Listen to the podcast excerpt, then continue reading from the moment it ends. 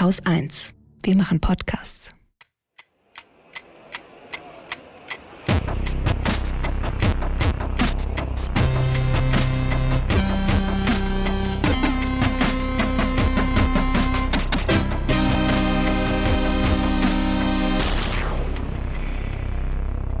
Willkommen zur Wochendämmerung vom 13. August 2021 mit Belarus, dem Mauerbau, Long-Covid, Reis, dem IPCC-Bericht, Streik, einer gefährlichen Impfgegnerin, der Autobahn, allem, was man dringend über Delta wissen sollte.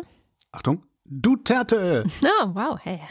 Äh, der Regierung in Polen, Mietsachen, einer Pandemiefinanzierung, der Bundestagswahl, Shamjaf zu Afghanistan, dem fast legendären Börsenticker, einer guten Nachricht. Katharin Rönig, und Holger äh, Klein. Wie Das spricht man das? Wie spricht man das? Hm. Naja, ich fange mit Belarus an. Ähm, jetzt ist die Wahl ein Jahr her. Man sieht auch überall Rückblicke. Es gab einen DLF-Hintergrund dazu und so Fazit, was ist passiert. Wir haben das jetzt, glaube ich, auch fast ein Jahr gemacht, dass ich immer von Belarus erzähle. Ja. Und ich glaube, wer fleißig zugehört hat, hat vielleicht gemerkt, dass es nicht so gut aussieht in dem Land. Es wurde immer weniger, was du zu erzählen hattest. Ne?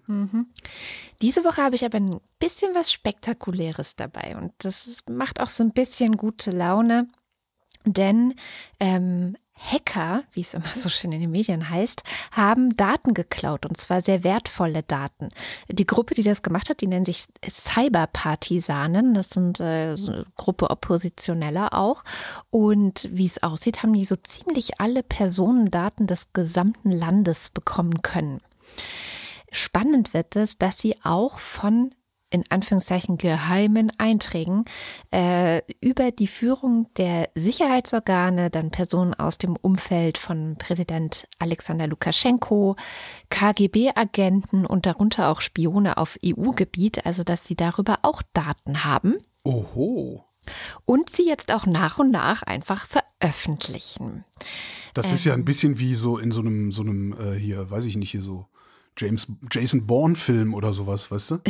Ja, ich habe den Mikrochip. Oh, er hat den Ja, genau, Mikrochip und ja. wir jagen ihn quer durch die, Oder ganz hier so Europa. The Blacklist, ne? Ja. Ah, he has the fulcrum. When he releases this data. Ja, so ähnlich ist das, aber halt für Belarus. Und das ist natürlich ähm, auch, ja, jetzt einerseits interessant ähm, für alle möglichen Zwecke, aber auch für eventuelle Gerichtsverfahren, also Den Haag und sowas, weil sie auch jede Menge Beweismaterial gefunden haben. Also äh, zum Beispiel Videomaterial der Polizei, das belegt, dass es Folter gibt, oder auch das Archiv der Notrufe, die in den vergangenen Jahren äh, gestellt wurden. Und sie haben noch was gefunden, was auch interessant ist, nämlich die Sterbestatistik von Belarus. Die wird nämlich seit Juni 2020 einfach nicht mehr veröffentlicht, weil Lukaschenko ein Corona-Leugner ist. Und sie natürlich dem Land nicht zeigen möchten, wie viele Menschen vielleicht wirklich an der Krankheit gestorben sind. Offiziell ist von 2247 Menschen die Rede bei einem Land von 9, ich glaube 3 oder 4 Millionen Menschen.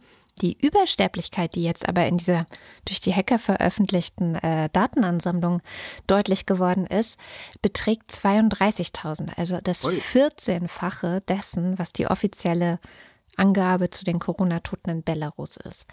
Und äh, was ganz interessant ist, also so Datenklau wird eigentlich in Belarus mit ziemlich krassen Strafen belegt, wie man sich vorstellen kann. Da wird ja schon, werden ja schon weniger schlimme Sachen mit äh, 15 Jahren Haft und so weiter äh, belegt.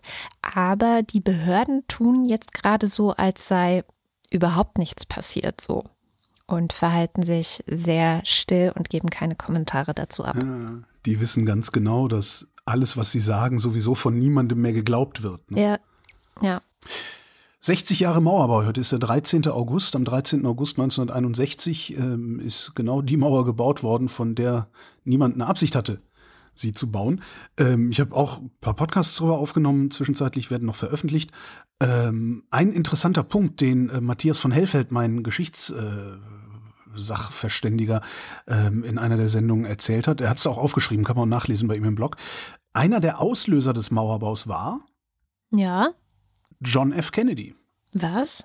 Ja, man muss immer im Hinterkopf behalten. es war zu dem Zeitpunkt oder in dem Zeitraum zu vermeiden oder zu verhindern, dass aus dem Kalten Krieg ein heißer Krieg wird. Das ist immer wichtig. Mhm. So. Und es gibt eine Rede von John F. Kennedy, eine Fernsehansprache war das, da hat er im Grunde drei Eckpunkte festgelegt im Umgang der Alliierten mit West-Berlin. So. Und zwar, die Alliierten wollen freien, also die Westalliierten wollen freien Zugang nach West-Berlin haben. Den hatten sie. Die Präsenz der Westalliierten in Berlin sollte gesichert sein. Hatten sie. Und es sollte eine Sicherheitsgarantie für die Westberliner und Westberlinerinnen geben. Und die hat es auch gegeben. So, und da hat Moskau gesehen, ach, da sind die roten Linien. Wenn wir die verletzen, gibt's Krieg. Wenn wir die nicht verletzen, gibt's keinen. Also können wir im Grunde machen, was wir wollen, solange wir diese roten Linien nicht überschreiten. Mhm. Das war unter anderem der Bau einer Mauer auf dem Gebiet der DDR. Hm. Also sie haben die auch nicht in den Westen einfach reingebaut, mhm. weil das wäre dann wieder verboten gewesen. Finde ich einen ganz interessanten Nebenaspekt. Das wusste ich bisher tatsächlich noch ich nicht. Ich auch nicht. Ich, äh, ja, das, da, darum habe ich es hab jetzt einfach mal erzählt. Mehr, mehr habe ich auch über den Mauerbau nicht zu sagen, weil ich glaube, man kann sich diesem Thema äh, in diesen Tagen sowieso nicht entziehen. Also es ist ja wirklich überall kommt das hoch. Interessant beim äh, Südwestrundfunk, die haben ja ähm, einen Podcast, der heißt Archivradio da kramt ein Kollege eigentlich immer nur im Archiv rum und veröffentlicht alte Sendungen und mhm. alte O-Töne und sowas. Ähm, da ist auch total viel drin, auch, auch so Pressekonferenzen mit Walter Ulbricht und so Zeug. Also total spannender Kram. Ja. Ich habe Long Covid auf meiner Liste stehen und ich glaube, ich streiche es aber wieder, weil das kam so ein bisschen daher, dass heute ist Freitag der 13. Ich glaube nicht an diesen ganzen Scheiß, aber ich habe zufälligerweise heute festgestellt, dass mein Fahrrad geklaut wurde und mich dann hingesetzt und eine sehr lange Litanei darüber geschrieben, wie schlecht es mir gerade geht. Ja. Und ich dachte, vielleicht interessiert das irgendwelche Leute, weil äh, ich eigentlich immer so ein bisschen das Bedürfnis habe, Leuten aufzudrücken, wie scheiße das ist, mit Long Covid zu leben.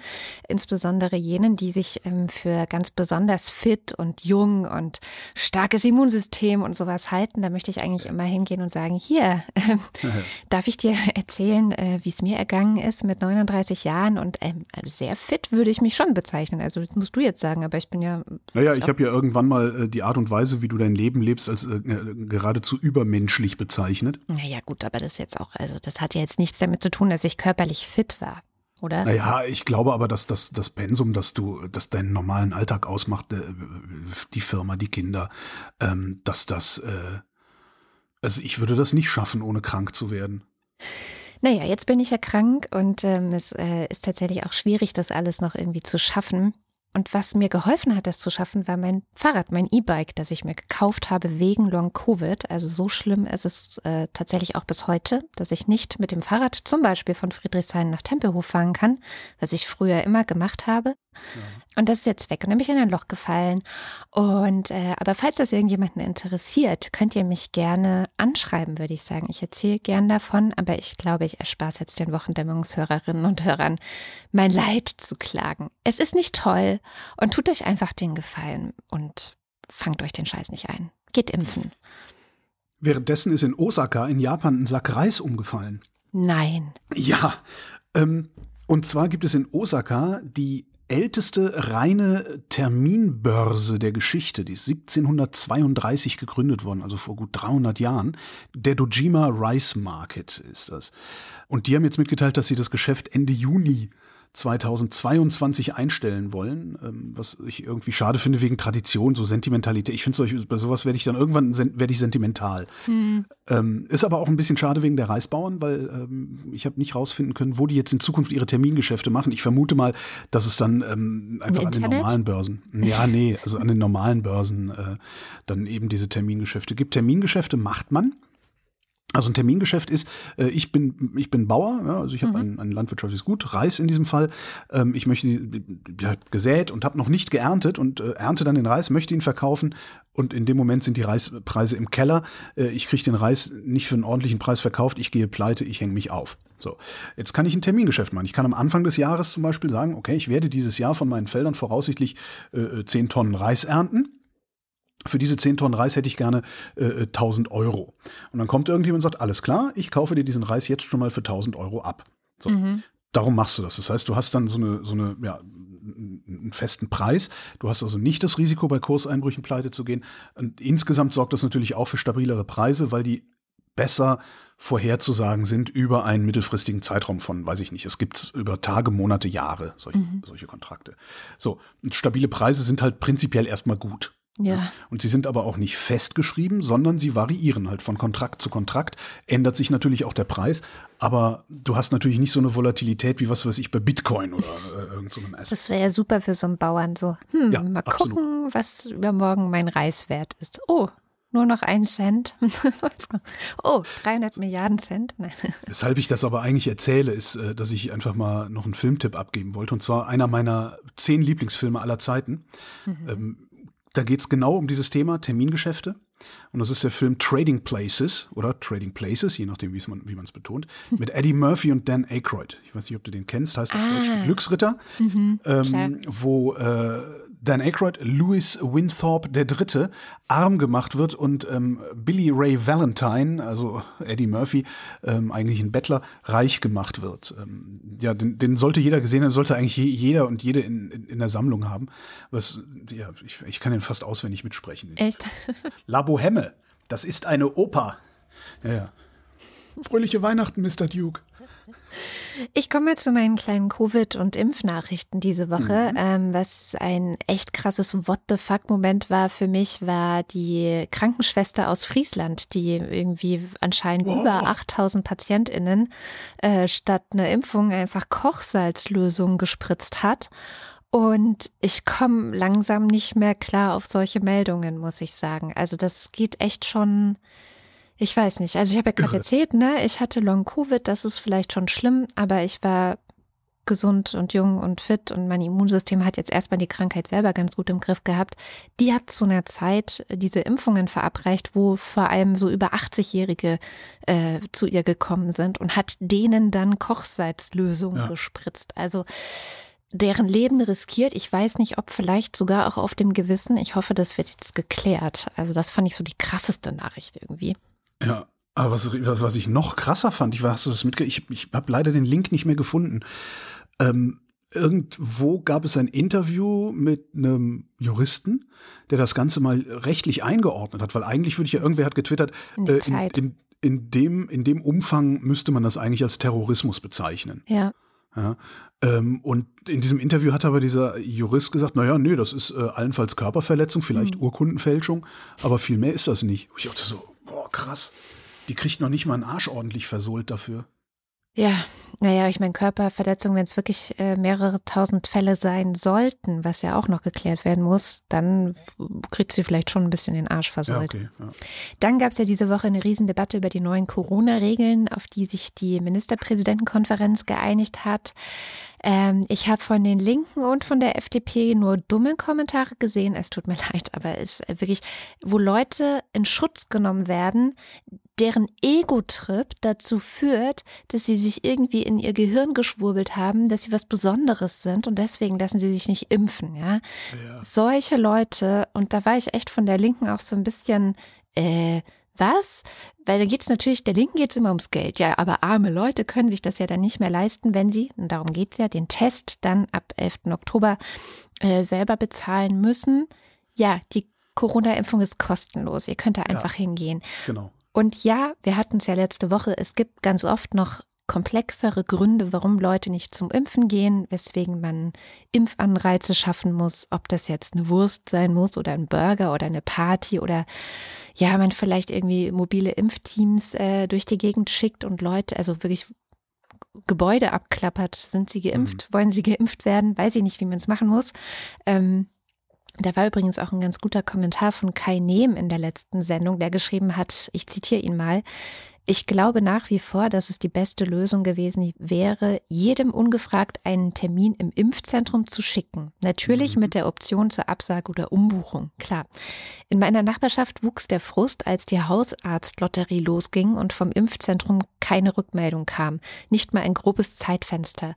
Manche haben nach zwei Tagen resigniert und glauben immer noch, dass sie irgendwann einen Termin zugeteilt bekommen. Zitat Ende. Krass.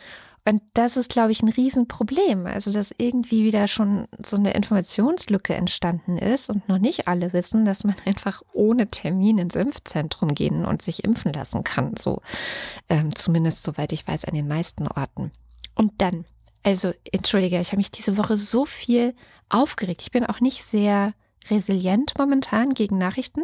Normalerweise habe ich eine wahnsinnig gute Nachrichtenpsychohygiene. Also ich kann mir den schon harten Scheiß reinziehen und trotzdem irgendwie gut gelaunt bleiben dabei.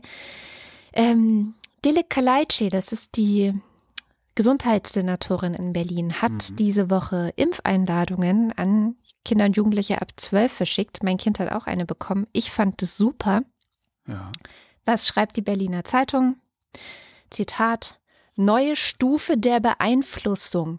Impfaufruf von Dilek Kalaitschi an Schüler. Ein ungeheuerlicher Vorgang. Berlins Gesundheitssenatorin ignoriert die Empfehlung der STIKO. Sie setzt Minderjährige unter moralischen Druck. Könnt ihr bitte alle mal kacken gehen? Hallo? Die Berliner Zeitung ist auch dermaßen runtergekommen, das ist unfassbar. Ich weiß noch, als ich nach Berlin gezogen bin vor über 20 Jahren, habe ich die Berliner Zeitung gesehen und habe gedacht, boah, was eine tolle Zeitung. Man hat sich die gegenseitig Super. empfohlen früher. Ja, ja, und das ist, also das ist wirklich, oh, nee. Das ist jedes, jedes Mal, wenn ich irgendwas von der Berliner Zeitung wahrnehme, denke ich, boah, was seid ihr abgestürzt. Boah, ja, ja naja. es ist sehr traurig. Naja. Ich habe ich hab eine gute Nachricht, äh, ja. äh, eine gute Corona-Nachricht. Wie wäre es damit? Ja, gerne. Um dich ein wenig aufzubauen. Ich habe auch noch ein paar. Ähm, es gibt eine neue Arbeit aus Großbritannien. Mhm. Die haben sich ähm, angeguckt, die Wirksamkeit von mRNA-Impfungen gegen Delta. Mhm. 88 Prozent Schutz vor Infektion, 95 Prozent Schutz vor Krankenhauseinweisung. Ja. das gut, ist doch ne? schon mal was. ja. ja. Das ist doch schon mal was. Wenn wir schon bei Delta sind, mache ich weiter. Also ich habe diese Woche zwei Podcasts über Delta gehört und dann war Herr Lauterbach relativ präsent in den Medien äh, zum Thema Delta. Entschuldigung. Ist ja. der nicht ist der nicht immer sehr präsent in den Medien? Er ist nicht jede Woche in der Talkshow. Diese Woche war er bei Maischberger. okay. Und ähm, ich habe drei Punkte, die ich einfach mal mitgeben will. So die wichtigsten drei Infos, die man vielleicht einfach über Delta wissen sollte. Also das eine kommt aus dem Podcast Science Versus und äh, die haben noch mal ganz gut erklärt, warum und dass Delta wesentlich geschickter ist, äh, in unsere Zellen einzudringen. Also es war so ein ganz schöner Vergleich, ähm, dass der Wildtyp des Coronavirus, der hat das auch schon gut gekonnt, aber es hat nicht jedes Mal gleich, gleich gut geklappt. Ähm, so als wenn du, du stell dir eine Rolle Toilettenpapier vor und ähm, die, oder steht dir zwei Rollen Toilettenpapier vor. Die eine ist perforiert, also Stück für Stück, und die andere hat das nicht. So. Ach so, ich und dachte, okay. Dann rupfst du halt immer bei der ohne Perforierung rupfst du halt immer Toilettenpapier ab und manchmal ist es schöner und manchmal ist es nicht sehr schön abgerissen. Ne? So.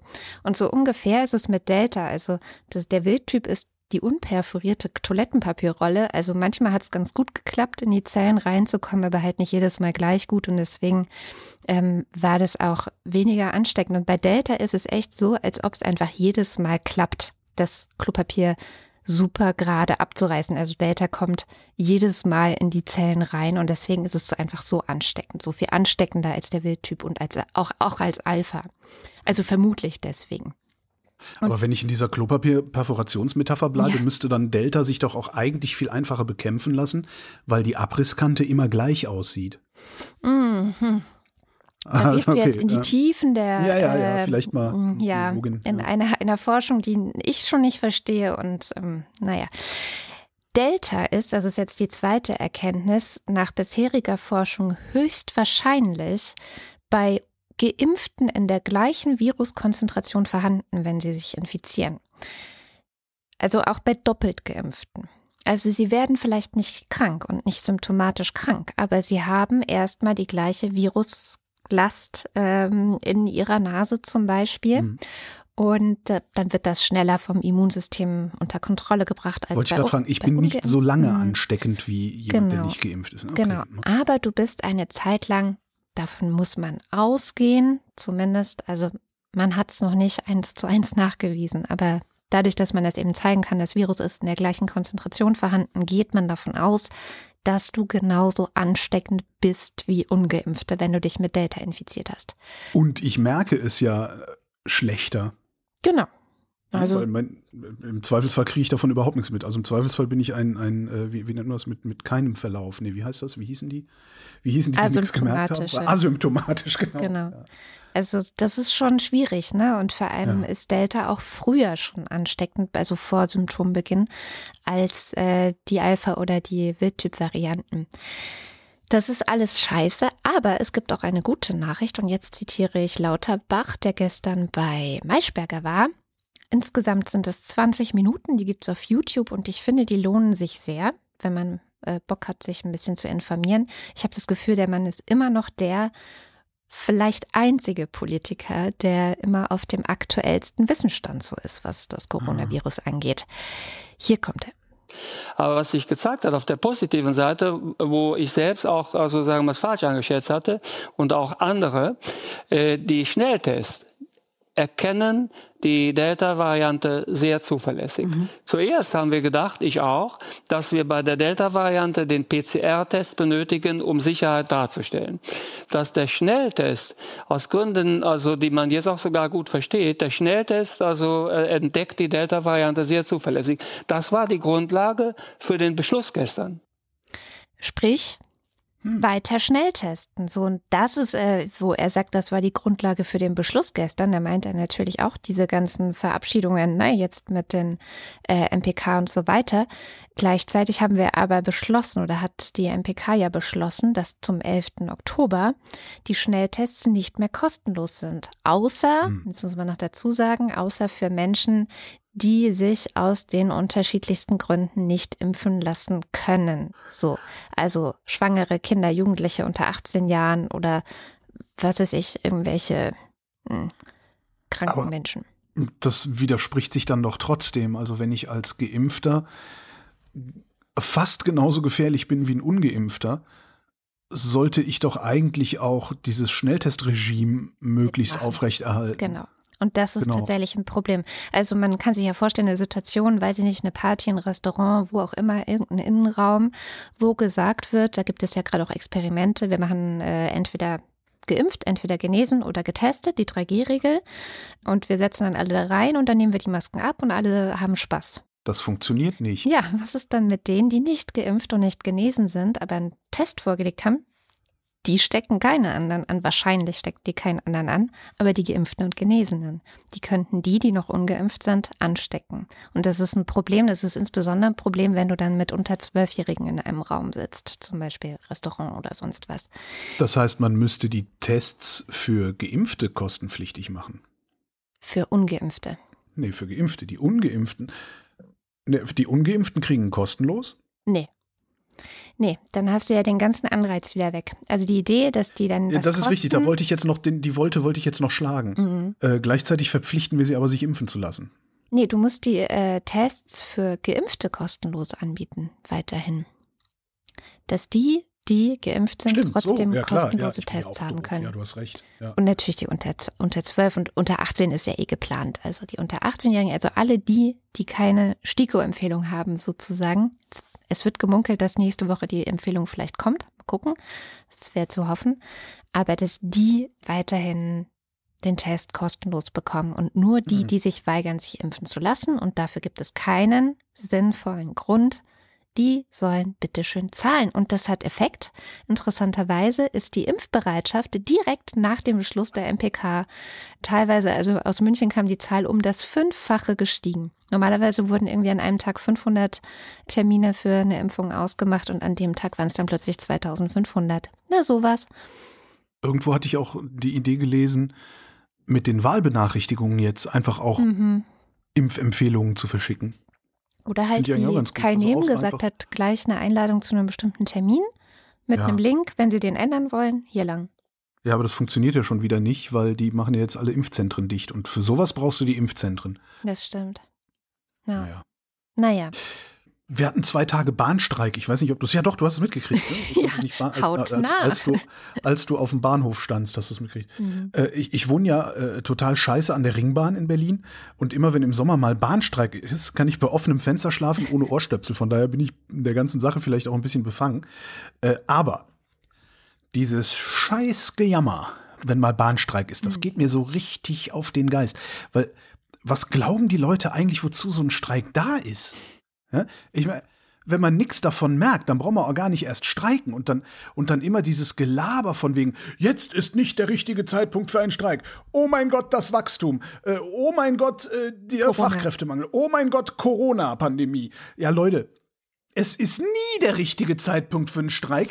Das ist der Sinn eines Streiks. Das, ja, und dann, sehr schön, irgendwo, ich weiß gar nicht mehr, die Tagesschau, laut Bahn gefährdet der Streik auch die Lieferketten der deutschen und europäischen Industrie. Ja, genau. Dazu ist er da. Es geht darum, nämlich einen möglichst großen Schaden anzudrohen, damit die Verantwortlichen sich in Bewegung setzen. Das ist, das ist wie mit den maroden Schulen in Berlin, erzähle ich seit 20 Jahren. Äh, wenn, wenn da von den Betroffenen, also den Schülerinnen und Schülern, mal kreativ, Achtung, Anführungszeichen, gestreikt würde, sprich ein Schraubenschlüssel in die Zahnräder der Maschine gesteckt würde, dann wären die Schulen ratzfatz saniert. Ja, und wenn ihr schon mal jemanden anblöken wollt, deswegen, dann doch bitte die Chefs der Lokführer ja. und nicht die Lokführerin. Die machen einen echt schweren Job für ziemlich wenig Geld. Wir reden hier über sowas wie maximal 2,2 Brut, äh, 2,2 netto. Und dann arbeitest du da aber auch schon ziemlich lange. Und, und dafür stapfen die aber morgens um drei genau. durch den Schnee und koppeln Waggons an und so einen Scheiß. Ja. Ja. Äh, so. Was sie haben wollen, ist ein bisschen mehr Geld und statt sich da aufzuregen, dass sie mehr Geld wollen und dass, dass man jetzt Unannehmlichkeiten hat. Und ich kenne diese, hatte ich auch schon. Ich bin früher sehr viel mit der Bahn unterwegs gewesen, auch beruflich sehr viel. Ich habe echt viele Bahnstreiks und alles Mögliche erlebt. Und das ist immer scheiße gewesen. Aber mein Gott, die Energie, mich darüber aufzuregen, die investiere ich doch lieber da rein, irgendwie dafür zu sorgen, und sei es durch Ansprache in einem Podcast, dass der Organisationsgrad in allen Branchen hoch genug ist, yeah. dass Streiks in allen Branchen ein hinreichendes Druckmittel sind. Da müssen wir doch hinkommen oder wieder hinkommen. Wir müssen doch irgendwie einen, einen gewerkschaftlichen Organisationsgrad über alle Branchen von weit über 80 Prozent oder sowas haben. Dann hast du nämlich auch auf einmal müssen wir dann gar nicht mehr so komische Mindestlohndiskussionen führen, sondern dann hast du überall Tarifverträge, die da locker drüber gehen. Ja, also ja? hoffentlich. Also ich meine, ich fand das schon also, erschütternd. Es gab auch so einen längeren Thread auf Twitter von einem Lokführer, der mal geschrieben hat, was die Arbeitsbedingungen sind. Und auch so ein, ja. so ein, ja genau, und auch, auch so ein Stü äh, Stückchen, welche eigenen Risiken man auch weiterhin hat. Also es ist jetzt nicht so, dass man rundum versichert ist, ähm, wenn man Personenschaden, wie es immer so schön heißt, zum Beispiel äh, miterleben ja. muss oder sowas. Also das ist schon irgendwie, mh, erschütternd. Ja. Und äh, der auch sehr gut dargelegt hat, dass er sich trotzdem für diesen Beruf entschieden hat, unter anderem, weil die GDL so gut gewerkschaftlich organisiert ist und man eben nicht nur die ganze Zeit ausgebeutet wird, sondern auch die Möglichkeit hat, sich dagegen zu wehren. Ja, das ist auch, das, das ist es, das ist der Witz, das ist auch ein, gute Einstellungs, äh, ein gutes Einstellungskriterium oder ein gutes ja. Arbeitsplatzauswahlkriterium. Ja. ja. Ich habe die Tage auch schön, ich habe die Tage ein Interview aufgenommen mit der mit, mit, mit einem Kreisverband, also Karlsruher äh, Arbeiterwohlfahrt, äh, mit der Karlsruher Arbeiterwohlfahrt, die haben so ein ähm, Nachhaltigkeitsaudit gemacht und haben gesagt, okay, wir machen jetzt hier, wie, wie haben sie es genannt, äh, nachhaltige Pflege oder Pflege nachhaltig und haben geguckt, wie ist eigentlich hier in allen Bereichen unser CO2-Fußabdruck, wo können wir optimieren und haben in so einem Seniorenwohnheim 300 Kilo CO2 pro Person pro Jahr einfach mhm. rausnehmen können. Das hat dazu geführt, dass die Zeitung darüber geschrieben hat. Das hat dazu geführt, dass sich Leute bei denen beworben haben, die gesagt haben, ach ja, ich habe jetzt einige äh, Zusagen gekriegt, aber ich würde gern bei Ihnen arbeiten, weil Sie das so cool mit dem CO2 machen. Ja, super. Geil, oder? Ja, so kann man Also das, das so, so Sachen, ja, super.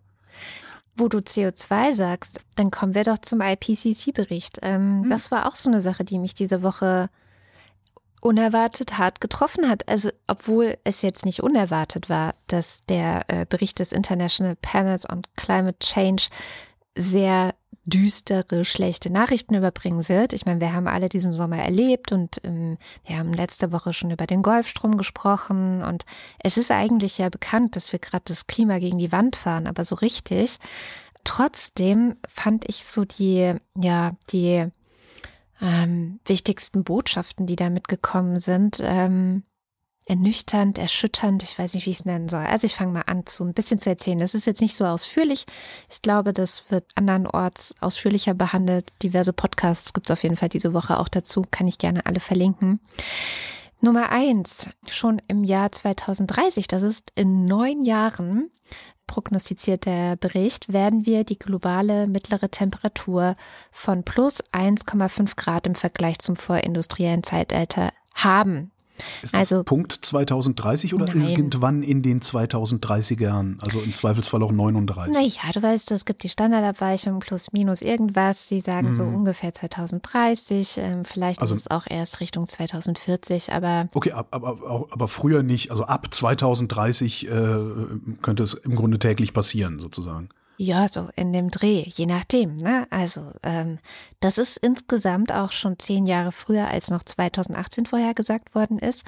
Und was auch äh, ein bisschen ernüchternd ist, ist, dass wenn man das schon so früh erreicht und so viele Klimaziele ja erst auf das Jahr 2040, 2045, 2050 zielen, also gerade von den großen ähm, CO2-Emittenten, dann äh, ist offenbar auch schon jetzt deutlich, dass man das dann nicht mehr halten kann. Also es wird dann nicht bei 1,5 Grad bleiben, sondern wir werden darüber hinausgehen. Und das ist ja eigentlich schon weit über dem, was wir mal als Ziel im Pariser Klimaabkommen festgelegt haben. In einem, man, man, man kann das, finde ich, an der Stelle nicht oft genug wiederholen, in einem internationalen Vertrag. Ja, ja, das ist ein Vertrag. Ja, das ist nicht so, dass sie gesagt haben, oh, wir machen mal, wir gucken mal, ne? Mal gucken, ja, mal kommen. Sondern wir, wir verpflichten uns. Mhm.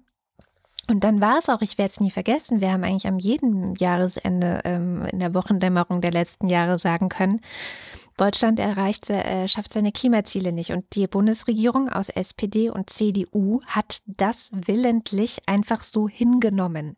Das mhm. war für die Standardprozedere zu sagen, ach, es tut uns leid, Leute, wir erreichen leider die Klimaziele nicht. Das hat niemanden gejuckt, also auch die SPD nicht, ja, ganz, ganz sicher. Und da, außer letztes Jahr wegen Corona, da haben wir es, glaube ich, endlich mal erreicht, aber das hat nichts damit zu tun gehabt, dass diese Regierung irgendwie Klimapolitik gemacht hätte. Ich möchte trotzdem, also obwohl es so erschütternd irgendwo ist, ähm, Luisa Neubauer hatte zu dem ganzen Thema einen Text in der Taz, einen Gastbeitrag. Und den fand ich beeindruckend. Also ich finde sowieso diese ganze Fridays for Future Bewegung wahnsinnig beeindruckend, weil sie nochmal klargemacht hat, aufgeben gilt jetzt nicht, ne? Also weil das erste, was ich auch als Reaktion hatte, war, okay, fuck, wir sind, wir, wir sind einfach doomed. Das ist jetzt halt gegessen. Das Ding ist vorbei. Das Thema ist zu Ende. Was willst du noch machen? Ähm, ich wandere irgendwo hin, wo, falls ich es mir leisten kann, wo ich nicht so betroffen bin oder irgendwas, was ja die Reichen auch alle tun. Ähm, aber sie sagt ganz klar, nee, das gilt nicht. Also Kopf in den Sand und resignieren gilt halt nicht. Und das fand ich ganz gut, weil sie diese seltsame Logik von, naja, jetzt ist es dann ja auch egal. Das ne? ist halt nicht so. Nee, das ist überhaupt das ist nicht so. Nur weil man über eine bestimmte Grenze schon hinweggegangen ist, die man sich mal vorgenommen hat, dass man nicht drüber hinweggeht, dann zu sagen, jetzt ist auch egal und dann noch viel mehr über die Grenze hinwegzugehen, als man müsste, wenn man anerkennen würde, dass man noch immer sein Möglichstes tun kann. So. Mhm. Und das finde ich. unter uns kennen das übrigens. Ja. Es gibt so einen, so einen Zustand, den können, glaube ich, sehr, sehr viele Übergewichtige ähm, nachvollziehen. Du, weiß ich nicht, du wiegst 100 Kilo, das ist dir eigentlich schon zu viel. Du versuchst ein bisschen abzuspecken, funktioniert nicht. Auf einmal bist du bei 115. Dann denkst du dir, ach scheiße, jetzt ist ja auch egal. Das führt aber halt nicht dazu, dass du bei 115 bleibst, sondern irgendwann wiegst du 140. Das ist ein guter Vergleich tatsächlich. Also, und das ist das Problem, das uns blüht. Je mehr Leute sagen, ja, dann ist jetzt ja auch egal ähm, beim Klima. Und das finde ich so schön, dass sie nochmal sehr deutlich macht, dass es nicht darum geht, Unmögliches zu tun, sondern wenigstens sein Möglichstes. Und nicht zu resignieren, sondern hey, wir gehen auf die Straße zum Beispiel, ähm, 24.09., mhm. nächster Klimastreik. Und außerdem haben wir bald eine Bundestagswahl. Da kann man auch etwas tun, ja. Ähm, naja, dann zweiter Punkt, äh, IPCC-Bericht. Vieles, was wir ähm, jetzt schon bemerken und sehen, also insbesondere was das Schmelzen von Gletschern und sowas angeht, ist jetzt schon irreversibel. Ne? Also man wird mhm. auch bestimmte Dinge nicht mehr zurückdrehen können, die einfach gerade schon äh, passieren. Und was auch so ein bisschen traurig ist, ist, selbst wenn wir jetzt schaffen würden, jetzt äh, unsere CO2-Emissionen zu senken, wonach es nicht aussieht. Aber wenn wir das schaffen würden, würden wir den Effekt erst in 20 Jahren ungefähr merken. Und das ist natürlich für sowas wie den Menschen eine wahnsinnige Challenge. Also ja. stell dir vor, du gibst dir voll Mühe für etwas und in 20 Jahren kriegst du dann das Dankeschön dafür. Das ist, um von den 140 Kilo auf die 100 Kilo wieder runterzukommen. Das ist das Gleiche. Mhm. Interessante Analogie. Ja. Ähm, und das heißt, was man ganz aktiv betreiben muss, das war ja auch mal die Idee von den Grünen, die hatten ja dieses Plakat früher, wir haben die Erde von unseren Kindern nur geborgt, mhm. ist darauf hinzuweisen, dass auch in 20 Jahren, also ich zum Beispiel bin dann in meinen besten Jahren, wie es so schön heißt. Ähm, okay, ich dachte, du wärst jetzt in deinen besten Jahren. Nee, jetzt habe ich Long-Covid. wenn ich das gewusst hätte, hätte ich dich nicht geheiratet, hätte ich noch 20 Jahre gewartet. ähm, und ja, meine Kids zum Beispiel sind dann so in ihren 30ern und äh, naja, also das ist nicht abstrakt eigentlich. Also ich kann mir das sehr wirklich und real in meinem Kopf vorstellen, was dann ich vielleicht für ein Mensch bin. Also natürlich gibt es wahnsinnig viele Variablen, aber ich werde sein und meine Kinder werden sein und es wird einfach dann eben einen Effekt haben. Also es ist nicht nicht da, aber er ist halt erst in 20 Jahren da. Wir sind so eine Instant-Gesellschaft, das müssen wir uns halt auch erstmal mhm ja, ähm, vergegenwärtigen und verinnerlichen, dass das so sein weiß, wird. Ne? Ich weiß gar nicht, ob das überhaupt möglich ist, ehrlich gesagt. Ja, so. Also das ist ja, das ist ja, ich meine, es gibt ja, um bei meiner, ähm, bei meiner Adipositas-Analogie äh, zu bleiben, es gibt ja nicht umsonst sehr, sehr viele Motivationscoaches und Ratgeber und sonst was zu diesem Thema. Und Motivation ist ja tatsächlich das langfristige Ziel den langfristigen Erfolg über den kurzfristigen Erfolg oder die kurzfristige Befriedigung nicht aus den Augen zu verlieren. Ja. Im Idealfall auf die kurzfristige Befriedigung zu verzichten, weil langfristig eine Belohnung da ist. Mhm. Wenn wir Menschen das könnten, warum verkaufen diese Leute so viele Bücher? Und das dann als Gesellschaft, das, jetzt könnte man natürlich hingehen und sagen, okay, ja. das Individuum kann das nicht, als Gesellschaft können wir das erst recht nicht, weil das Individuum ist klug die Menschen sind dumm. Ja? Hm. Dafür brauchen wir Politik. Und ja. da haben wir dann wieder das Problem. Wir bräuchten eigentlich eine Politik, die sich und die zukünftigen Politiker und Politikerinnen-Generationen verpflichtet, ja. sowas zu machen. Ja, ja. Das heißt, da muss, müssen Sachen, weißt du, wir schaffen es, so einen Quatsch wie die Schuldenbremse ins Grundgesetz zu schreiben. Ja. Was prinzipiell keine schlechte Idee ist, weil dadurch, dass es im Grundgesetz steht, kann die nächste Regierung das Ding nicht einfach abschaffen. Mhm. Das ist ja die Idee, die dahinter steht. Mhm. Wir sagen, wir verpflichten uns als Gesellschaft zur Haushaltsdisziplin und darum schreiben wir es ins Grundgesetz, damit nicht Karl Arsch um die Ecke kommen und das rausstreichen kann. Und das müssten wir eigentlich mit diesen Klimazielen auch machen. Die müssen auf irgendeine Weise einen Verfassungsrang kriegen, der nicht so einfach auszuhebeln ist, selbst wenn CDU, AfD und FDP regieren. Ja. Was übrigens so ziemlich, glaube ich, das Schlimmste ist, was passieren kann. Ähm, dann noch der letzte, dritte Takeaway vielleicht aus dem IPCC, dann höre ich auch auf. Extremwetter, ne? wie jetzt gerade. Hitze, äh, Fluten. Also ich glaube, der Sommer hat gezeigt, was Extremwetter so bedeuten kann. Ähm, dass sich die ungleich stärker entwickeln. Also ungleich im Sinne von, die Erde wird ein bisschen wärmer, die Extremwetter werden richtig viel schlimmer. Also äh, Hitzeereignisse zum Beispiel von der Stärke wie in, im Mittelmeerraum gerade, die haben im 19. Jahrhundert vielleicht so einmal in 50 Jahren stattgefunden. Die gibt es jetzt schon fünfmal so häufig, also ungefähr alle zehn Jahre. Wenn sich jetzt der Planet äh, um 1,5 Grad Celsius noch erwärmt, dann gäbe es sie plötzlich alle sechs Jahre, bei zwei mhm. Grad schon alle vier Jahre und bei vier Grad wäre es dann schon 40-fach wahrscheinlicher. Also es, man, man merkt schon so, äh, auch Zahlen hinter dem Komma machen da einen Unterschied. Und das ist ja wieder, was ich letzte Woche auch gesagt habe. Also jedes Gramm ist eigentlich was wert. Jede Zahl hinter dem Komma, die wir weniger Erderwärmung haben, ist was wert und bringt uns was. Und äh, ja, das ist noch ein ganz wichtiges Takeaway. Und dann für äh, alle, die wie ich ähm, manchmal das Gefühl haben, es äh, überwältigt sie, wenn sie solche Dinge hören. Also bei mir war es diese Woche einfach alles ein bisschen doof. Es gibt eine Klimapsychologin auf Twitter, die sozusagen Menschen mit äh, Climate Anxiety nennt sie es. Äh, Klimaangst finde ich klingt nicht so geil, aber naja, ist es ja letztendlich. Klimaunbehagen. Ja, nee, es geht schon eher um Angststörungen, glaube ich. Also, dass du so wirklich Beklemmungen kriegst. Die hat fünf Tipps gegeben, was man tun kann. Und der erste Tipp ist, dass es sehr vernünftige Gefühle sind. Also nicht so zu tun, als müsste man jetzt darüber hinweggehen und wieder irgendwie ähm, das ignorieren oder so, sondern es sind Signale, dass man was tun sollte, dass etwas nicht stimmt. Und sie sagt eben, am besten teilt man das mit anderen und bleibt damit nicht mit sich alleine, sondern ähm, sucht sich Hilfe oder teilt das mit anderen, die man kennt. Was ich hiermit getan habe, ähm, ihr seid nicht allein. Dann zweitens gemeinsames Handeln. Also was auch immer man macht, man sollte es gemeinsam mit anderen Menschen tun und nicht versuchen, alles alleine irgendwie hinzubekommen. Denn nur wenn man sich zusammenschließt, hat man größere Chancen, mehr zu bewegen. Bildet Banden. Bildet Banden, genau. Dann äh, fokussiert euch darauf, wie man gesamtgesellschaftlich was verändern kann. Ja, also das ist klar, der eigene ökologische Fußabdruck ist nicht unwichtig, weil am Ende sind es halt 80 Millionen einzelne Fußabdrücke.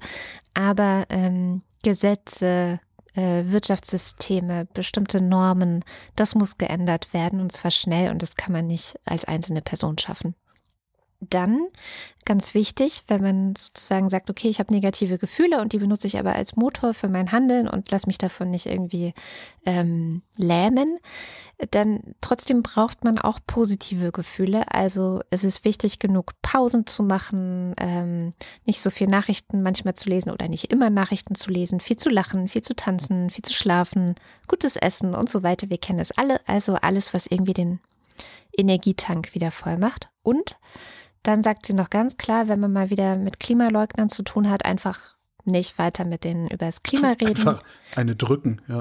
Es hat keinen Sinn. Es ist viel sinnvoller, diese Energie in Leute zu stecken, die verstehen, was passiert, mit denen man nicht über das Ob reden muss, sondern darüber reden kann, was man tun kann, um das zu verhindern. Und ich möchte sechstens anfügen, das hat sie natürlich nicht, weil sie ist nicht aus Deutschland. Es ist bald Bundestagswahl. So. Hast du den Leak eigentlich mitbekommen? Was für ein Leak? Der Guardian hat gestern einen Artikel gehabt, ähm, ein paar von den WissenschaftlerInnen, die am IPCC-Report beteiligt waren. Also es gibt ein drittes mm. Kapitel, ne? Die ersten zwei mm. Kapitel sind ja jetzt veröffentlicht worden. Das dritte Kapitel sollte eigentlich im Frühjahr 22 veröffentlicht werden. Die haben das dritte Kapitel geleakt. Oh. Mit der Begründung, wir haben Sorge, weil der IPCC-Report das muss man vielleicht auch mal erklären, das ist nicht eine wissenschaftliche Studie, nee. sondern das ist eine Datensammlung, eine von Wissenschaftlern und Wissenschaftlerinnen äh, gemachte Datensammlung, die den kompletten Kenntnisstand zum Thema zusammenträgt und zusammenfasst. Genau. Und danach wird das Ganze dann nochmal, da wird wirklich um einzelne Worte gerungen. Danach wird das Ganze dann nochmal von der Politik bearbeitet sozusagen. Das war jetzt sehr, sehr zugespitzt. Mhm. Und diese äh, Wissenschaftler und Wissenschaftlerinnen haben gesagt, äh, wir haben Angst, dass äh, der dritte Teil zu sehr verwässert wird. Mhm. Und darum hier bitte. Haben Sie das Ding mal durchgestochen. Artikel im Guardian äh, ist von gestern, wird dann wahrscheinlich irgendwann äh, übers Wochenende oder so spätestens auch in deutschen Zeitungen auf Deutsch erscheinen. Was Sie sagen ist, Global Greenhouse Gas Emissions must peak in the next four years. Das heißt, in fünf Jahren müssen wir da sein, an einem Punkt sein, dass wir weniger Treibhausgas ausblasen. Ja. In fünf Jahren müssen wir an dem Punkt angekommen sein. Ähm, Kohle- und Gasbetriebene Kraftwerke müssen innerhalb der nächsten zehn Jahre abgeschaltet werden. Ja. Und äh, Lifestyle and Behavioral Changes will be needed to avoid climate breakdown. Also, und wir müssen alle unser Verhalten ändern. Mhm. So, aber das ist ja eh klar. Aber fand ich ganz spannend, dass sie gesagt haben, nee, äh, wir trauen euch nicht mehr. Hier. Ja. Zack, raus damit. Ja, und ja, es ist auch komplett richtig. Und ich glaube, wenn man auf die Bundestagswahl blickt, ist es auch relativ safe inzwischen zu sagen. Also ich hatte dann gesehen, wie die FDP auch reagiert hat auf diesen Klimaministeriumsvorschlag von äh, den Grünen. Und auch jetzt, wie Armin Laschet sich hier so in der Bundestagswahl zu dem Thema verhält. Also eigentlich versucht er natürlich das Thema zu meiden. Äh, das ist eigentlich seine Strategie. Und ich glaube, man kann es wirklich sehr sicher sagen, wer rechts der SPD wählt, der wählt die Klimakrise. Das muss man einfach mal so deutlich sagen. Und schon die SPD finde ich schwierig, ja. Also aktuell mag sie ja gerne auf diesen Klimazug aufspringen, aber damit ist die SPD eine echte Trittbrettfahrerin. Die hat früher auch nichts für den Klimaschutz getan. Ja. Das darf man nicht vergessen. Und ich hoffe allerdings, dass diese SPD eine andere SPD ist als die Schröder-SPD, auch wenn diese SPD es nicht schafft, ähm, diesen, Wurst, diesen Wurstkönig irgendwie mal ordentlich aus dem Laden, also mal ordentlich mit Ketchup einzureiben, zu federn und aus der Stadt zu jagen. Ja, aber guck mal, selbst so vernünftig wirkende Leute wie Manuela Schwesig ja. Äh, drückt dann irgendeine komische Stiftung durch, damit es ja. Nord Stream 2 geben kann. Also das hier äh, äh, wie heißt sie, die, die gerne hier regierende Bürgermeisterin von ja. Berlin werden würde, die hat ja wirklich ein, ein, ein, ein Klima-, äh, Verkehrs- und Gesellschaftsbild im Kopf äh, aus den 1970er Jahren oder sowas. Also ja, ja. Also Vorsicht bei der SPD, aber ich bin mir wirklich sicher, CDU, FDP und AfD erst ja, recht, die leugnen das ja einfach nur, dass es das überhaupt gibt haben da keine Kompetenz und mit denen werden wir dieses wirklich echte Menschheitsproblem nicht lösen. So, das werden wir Nein, nicht. Ich habe noch einen Podcast-Tipp, weil du sagst, es gibt ja viele Podcasts jetzt zum, zum IPCC-Report. Es gibt den Podcast zum IPCC-Report. Und der Podcast zum IPCC-Report heißt Das Klima. Ähm, der wird gemacht von Florian Freistetter, dem Astronom, mhm. zusammen mit Claudia Frick. Äh, Claudia Frick äh, macht Wissenschaftskommunikation, ist eigentlich Meteorologin und macht Wissenschaftskommunikation äh, an der Kölner Technischen Hochschule, ist sie, glaube ich, Professorin. Und was die beiden machen, ist eine Sendung pro Kapitel. Das mhm. heißt, man kann sich auch schön Zeit lassen, das Ding zu hören, weil das wird bis ins nächste Jahr reinlaufen, äh, sagte Florian. Das ist also die, äh, ja, eine, eine Sendung pro Woche, eine Sendung pro Kapitel. Cool. Wo du schon eben so ein bisschen Bundestagswahl sagtest, sind einfach nur zwei Lesetipps. Äh, beide bei der Tagesschau, also tagesschau.de, die haben einfach nur eine Liste, wer antritt. 47 Parteien treten an, darin dann die üblichen Verdächtigen, also ne, was wir schon kennen, die üblichen Nazi-Kommunisten auch. Ne? Das ist auch so, so völlig, völlig, ne, so MLPD oder, oder NPD, also ist alles da. Aber auch die sonstigen. Mhm. Mit 171 Mitgliedern. Sonstige, die Sonstigen, die heißen so. Ich weiß jetzt ehrlich gesagt nicht, ob die es wirklich auf den Wahlzettel geschafft haben, aber ja. Du, die Urbane, eine Hip-Hop-Partei. 300 Mitglieder. Mhm. Und mit 1000 Mitgliedern die V-Partei hoch 3, die Partei für Veränderung, Vegetarier und Veganer. Super, ne? Dann haben sie ähm, bei der Tagesschau haben sie auch einen Programmvergleich gemacht. Mhm. Ähm, vorerst ein Programmvergleich äh, über die Parteien, die im Moment im Deutschen Bundestag sitzen. Die, die anderen Parteien, die noch antreten, äh, wollen sie sich auch noch angucken, haben sie schon angekündigt. Und äh, da gibt es einen gesonderten Programmvergleich dafür. Ähm, Sie haben sich angeschaut in den Parteiprogrammen die Themen Bildung, Steuern, Finanzen, Wirtschaft, Rente und Altersvorsorge, Arbeitsmarkt, Digitalisierung, Gesundheit, Pflege, Familien, Zuwanderung und Integration, Bauen und Wohnen, innere Sicherheit, Außen- und Verteidigungspolitik. Das haben sie als Themengebiete identifiziert, die quer durch alle Parteiprogramme zu finden sind oh. und die gleichzeitig ähm, von gesellschaftlicher Relevanz sind. Da ist dann auch, ja, äh, ne, Partei XY hat zu dem Thema fast nichts zu sagen und sowas. Aber da ist ähm, das Klima jetzt nicht dabei gewesen, ne? Doch, doch, das Klima ja? ist dabei gewesen. Okay. Äh, wo war es denn? Habe ich überhört. Nee, doch, es, hä? Doch, doch, das ist dabei. Ich habe da sogar reingeguckt. Okay. Dann habe ich anscheinend habe ich ein, ein Stichwort zu wenig aufgeschrieben. Nein, Klima ist dabei, ähm, Klima okay. und Umweltschutz oder so ähnlich heißt es. Ja. Ähm, ja, ich, ich, ich werde das jetzt inhaltlich, will ich das, will ich das gar nicht groß bewerten, weil ich will auch eigentlich mich jetzt mit, mit Wahlempfehlungen zurückhalten. Mhm. Ähm, die meisten, die mich kennen, glauben sowieso zu wissen, wo ich politisch stehe. Ihr täuscht euch. Ähm, das Einzige, was ich machen werde, ist halt, wenn einer ganz besonderen Unsinn redet, so, ne, so der typische, typische Ferengi oder so, so einen Stumpfsinn verbreitet, dann, dann werde ich äh, das natürlich auch benennen. Die wichtigste Empfehlung oder die einzige Wahlempfehlung, die ich mache, ist aber, geht um Himmels Willen wählen, selbst wenn ihr nicht wisst, was ihr wählen sollt, weil keine Partei, keine Partei entspricht dem, was ich mir vorstelle. Politisch. Ja, genau. Keine Partei entspricht jemals dem, was man sich vorstellt, politisch, du Pfeife. Ja, das ist leider immer schon so gewesen. Das Problem ja, habe ich auch. Also, wenn ihr nicht wisst, was ihr wählen sollt, er kann ja sein, auch wenn ihr keine Pfeifen seid. Hauptsache, ihr haltet die Nazis so klein wie möglich.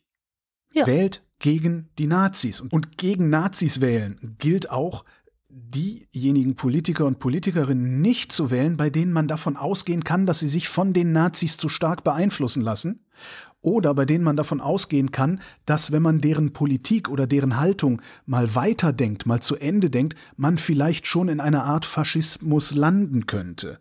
Beispiel. Also, ich habe jetzt rausgehört, dass du dich an den Direktwahlkreis von Hans-Georg Maaßen wendest, ja? man, kann das ein bisschen freundlicher und ein bisschen weniger extrem auch formulieren.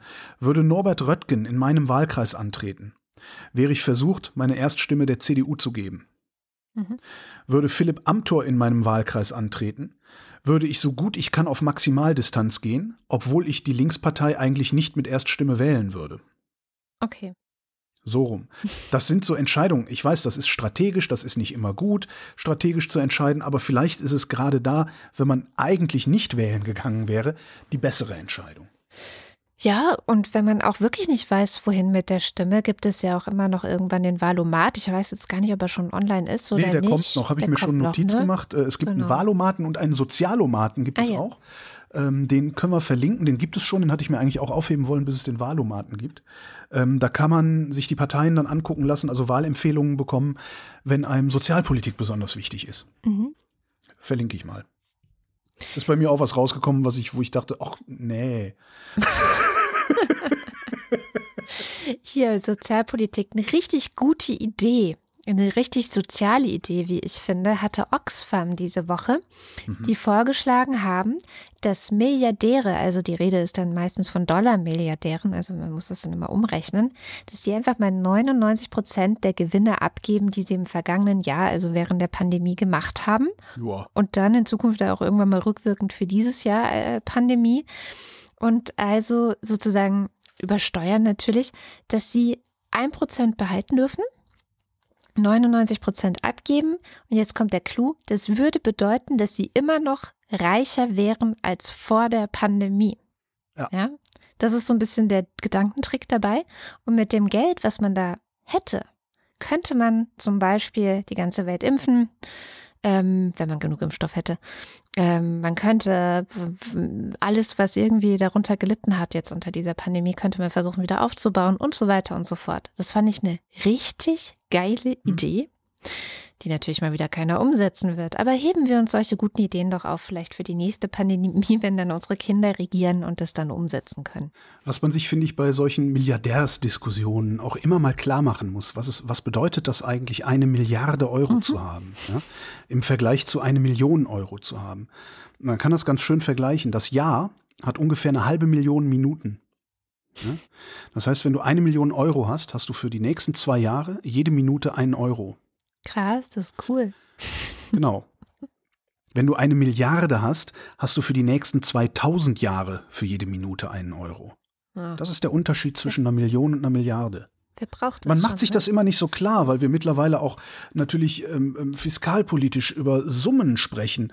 Äh, ne? Also 750 Milliarden Euro Corona-Fonds. Das ist halt, das, das, das ist viel zu abstrakt. Hm. Der Unterschied zwischen einer Million und einer Milliarde ist 1998 Jahre Geld. Jede Minute. Jede Minute, genau. Apropos Geld, Scheuer hat noch ein bisschen was versenkt auf die letzten Meter. Wir haben ja diese Autobahn GmbH jetzt. Ne? Warum haben wir die Autobahn GmbH? Früher war Autobahnbau und Betrieb Ländersache. Der Bund hat's bezahlt. Keiner wusste so genau, was der Scheiß denn dann eigentlich kostet, also der Betrieb. Die Investitionen konnte man dann schon noch sehen. Dann haben sie sich 2017 gesagt, ah, wir machen eine Bundes GmbH, ja, bündeln das alles und die Kosten sind 632 Millionen pro Jahr. Stellt sich raus, eigentlich kostet das 1,376 Milliarden.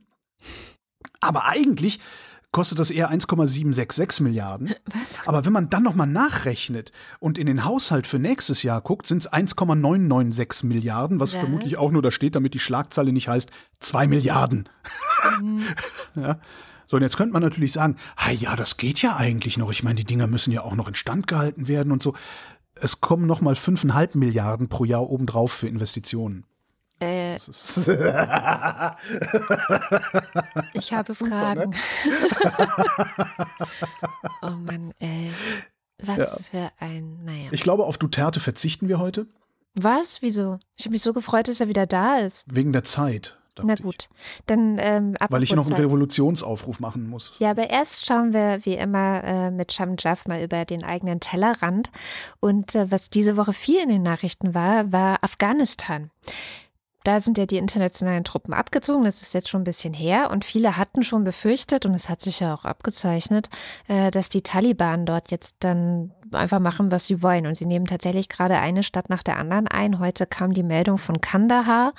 Und sie verbreiten dort einfach Terror und Gewalt. Und das hat Sham auch sehr beschäftigt, auch die Geschichte mit Kandahar.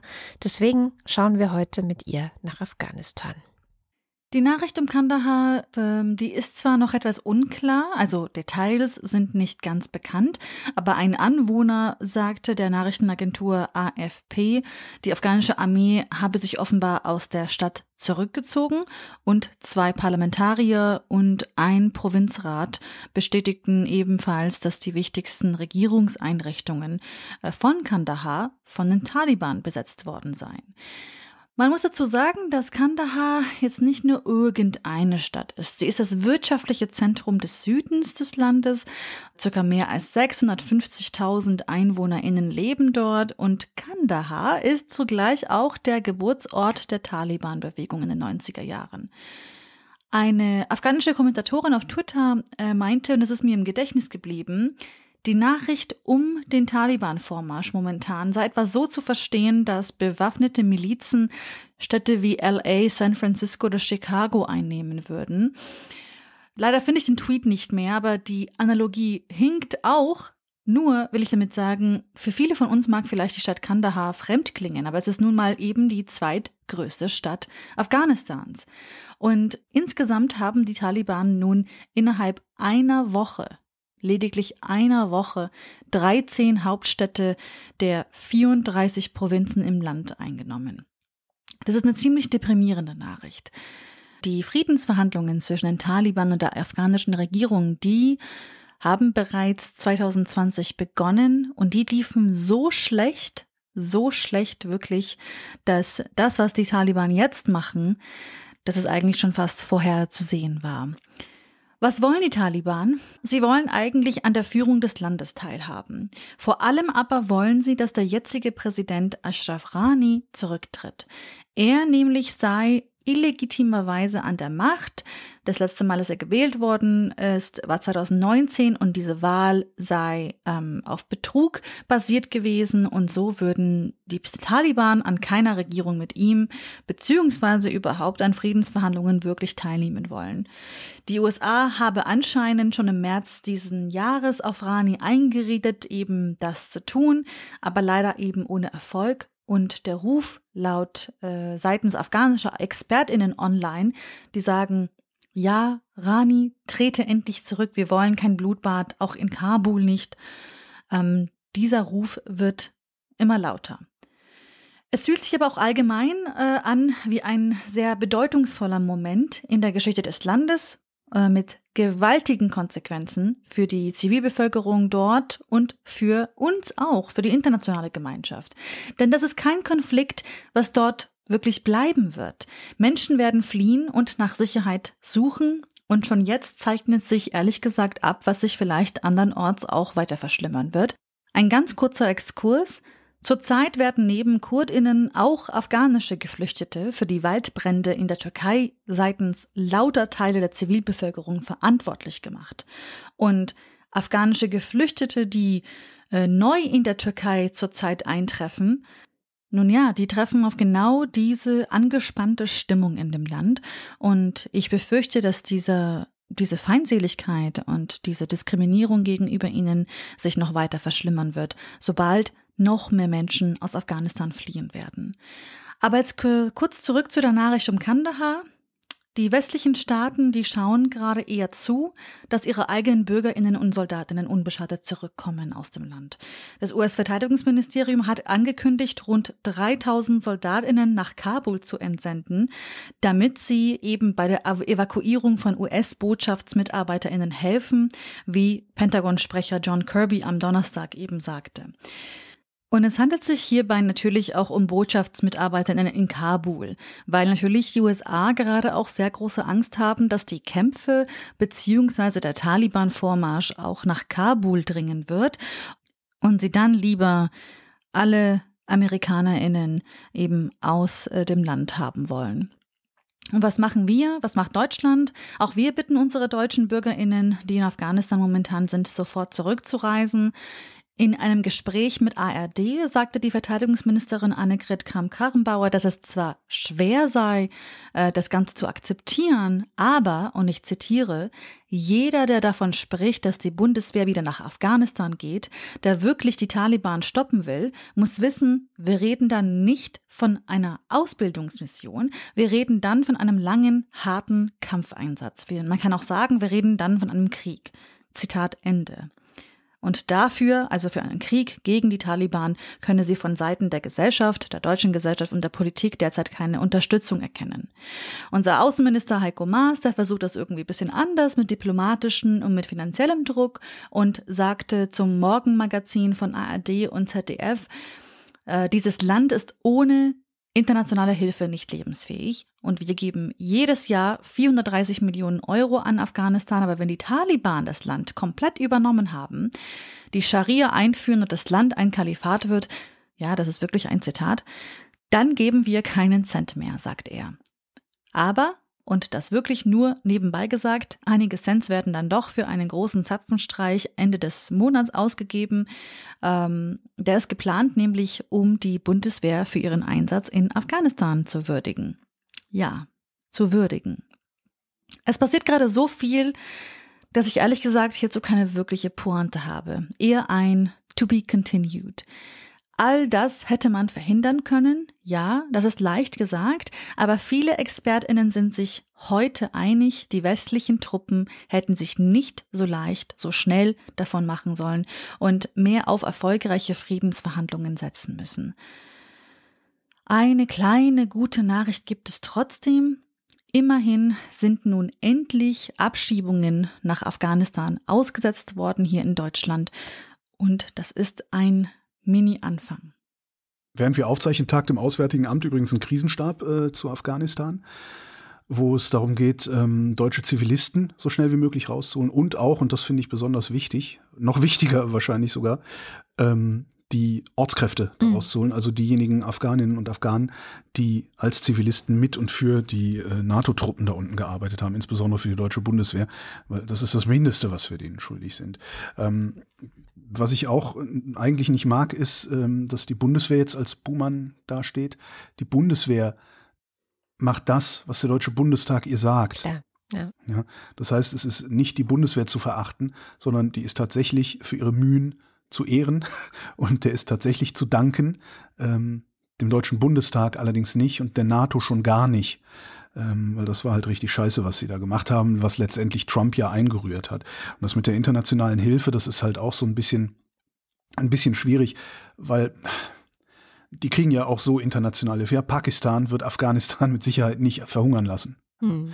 Und äh, da dann irgendwie so eine, äh, ich übertreibe mal, steinzeitliche Barbarei zu betreiben, äh, dafür brauchst du nicht so viel Geld. Ja, wie für ein Land mit einer vernünftigen Infrastruktur, Davon war Afghanistan noch weit entfernt. Ähm, trotzdem, also ein Land mit einer vernünftigen Infrastruktur, mit einer vernünftigen Verwaltung ähm, und so ist da wesentlich teurer. Aber das ist ja genau das, was die Taliban gar nicht brauchen. Was sie brauchen, sind Waffen und äh, ein bisschen, äh, also genug Muttersöhnchen, die äh, ja, sich für zu kurz gekommen halten.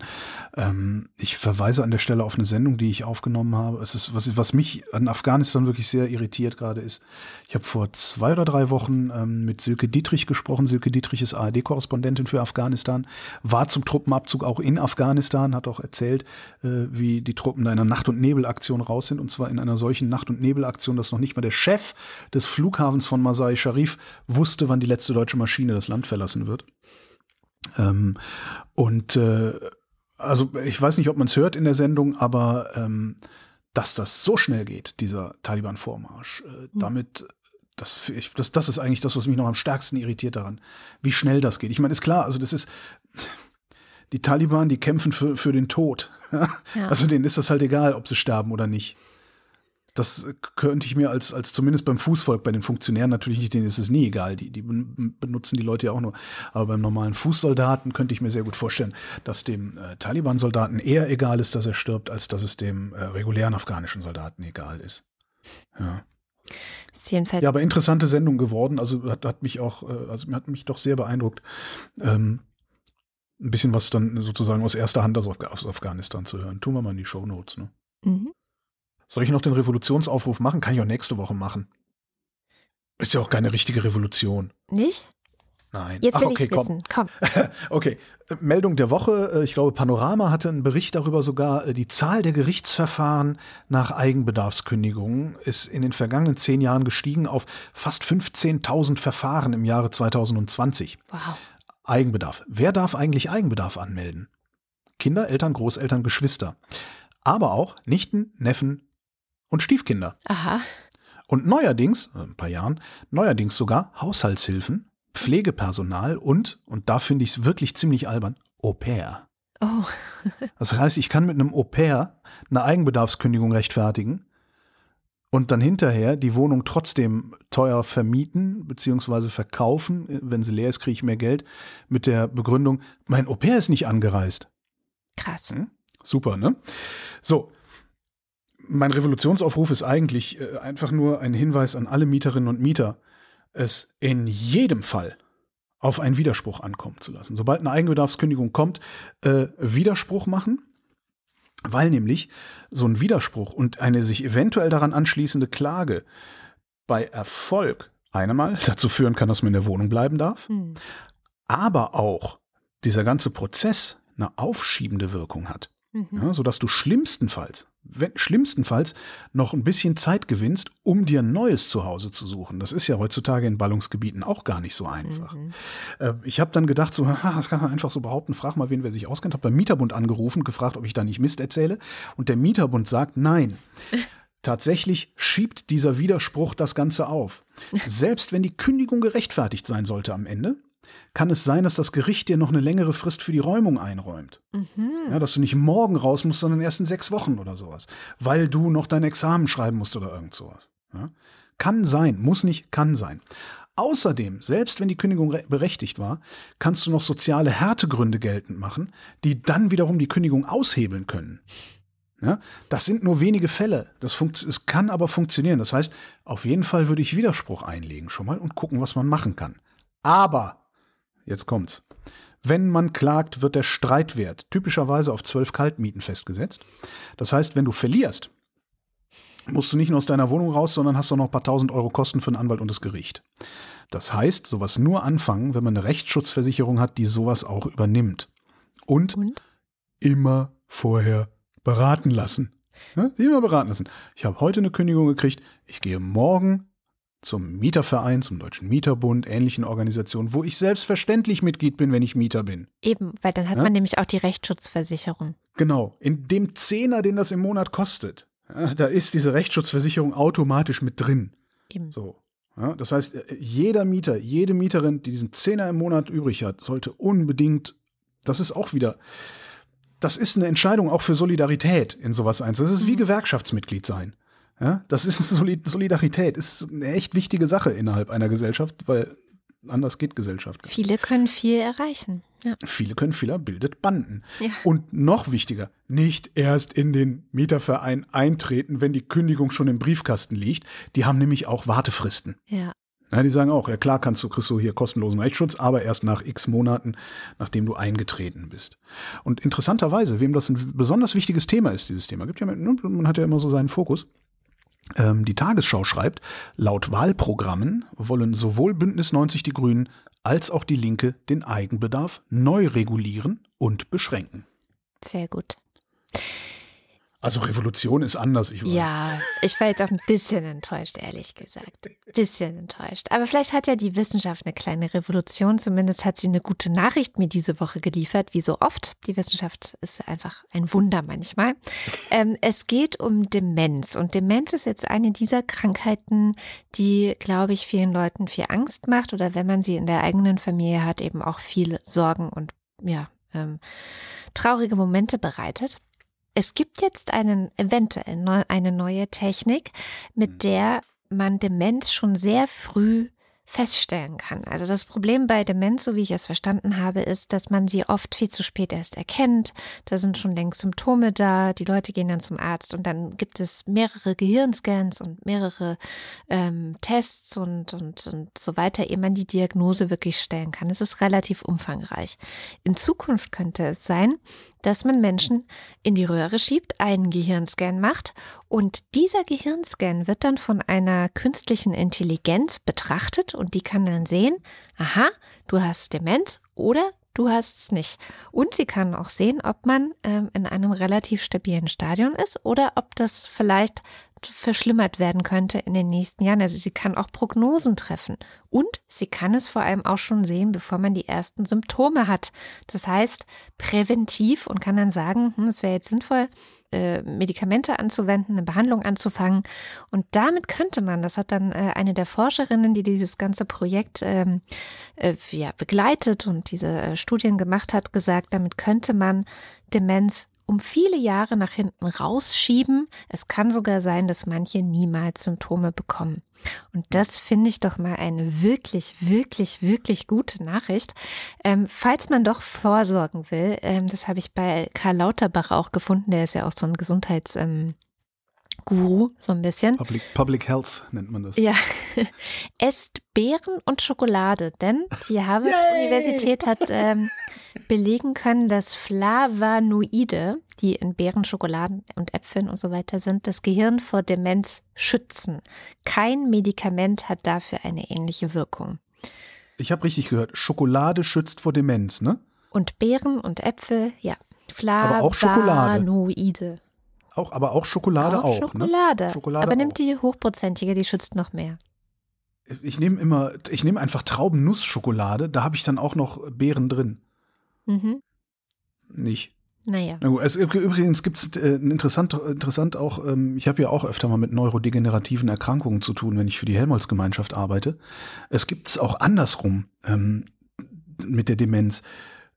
Dehydrierung führt zu Symptomen, die auch Demente zeigen. Aha. Das heißt, es kann sein, dass du denkst, Mensch, die Mutti wird immer komischer. Aha. Nicht, dass die dement wird. Es kann sein, dass sie einfach zu wenig trinkt. Was alte Leute echt oft tun. Was alte Leute echt oft tun, genau. Krass, ne? Und äh, ähm, ich habe noch, was ich ganz, ich mache jetzt einfach nochmal, shameless self-plugging.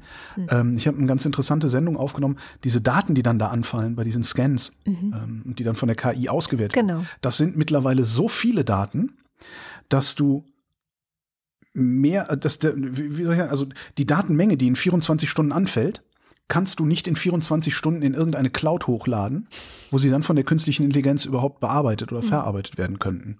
Und jetzt haben sich ein paar Forscher und Forscherinnen aus Bonn äh, überlegt, das Pferd von hinten aufzuzäumen. Was die machen ist, und das ist die, das erste Mal, dass ich gehört habe, also dass ich Blockchain gehört habe und nicht gedacht habe, der will mir ein X für ein U vormachen. So, ähm, was die machen ist, die lassen die Daten, wo sie sind, mhm. ja, und schicken genau die Fragmente der KI bei den Daten vorbei, die diese Daten brauchen. Also, ne, die, das ist nicht eine ganze KI, sondern die sagen, okay, hier ist die KI, die kann das und das und das. Ähm, wir geben der KI mit, welche Daten darf sie bearbeiten, was darf sie können, was darf sie nicht können. Das ist dann irgendwie ein Blockchain-Ding, sie, äh, nagel mich nicht fest, er erklärt's. Ähm, und dann guckt die KI im Krankenhaus vorbei. Ja, sagt, Guten Tag, ich bin die KI. Kann ich mal Ihre Scanner, Scan-Daten sehen? Und dann guckt die sich die Daten an und verarbeitet die und zieht sich dann wieder zurück, nachdem sie ein Ergebnis ausgespuckt hat. Mhm. Total spannende Sendung. Cool. Swarm Learning nennt sich das. Mhm. Ja, super. Ja, wahrscheinlich kommt Gibt sowas dann am Ende bei raus, ne?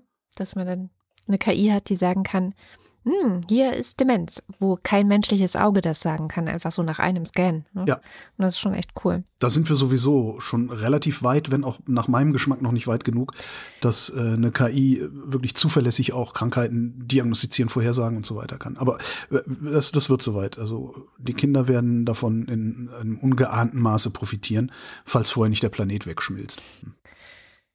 Börsenticker? Natürlich. Montag. US-Märkte atmen durch. Dienstag. An der Wall Street steigt die Spannung. Mittwoch. US-Märkte nicht zu bremsen. Donnerstag. DAX stiehlt der Wall Street die Show. Oh, Freitag. DAX steigt erstmals über 16.000 Punkte. Mensch, juhu. Das wird immer dramatischer hier. Ja, ja. Ah, die Inflation, war jetzt die Inflation dabei? Inflation? Nee. Die ist, die ist irgendwie nee, manchmal, weg, oder? manchmal schaffen, manchmal schaffen auch, ähm, manchmal schaffen auch Wirtschaftsjournalisten es, nicht mit Inflation hausieren zu gehen. Ja. Das ist cool. Gratuliere. ja. Damit äh, kommen wir zu unserem Faktencheck. Diese Woche wieder mit Katharina Alexander. Hallo Katharina. Hallo Katrin. Was hast du denn noch in den letzten zwei Stunden finden können, was nicht ganz richtig war oder vielleicht hat auch irgendwas gefehlt? Also wir starten mit der Krankenschwester in Friesland, die Kochsalzlösung verimpft hat.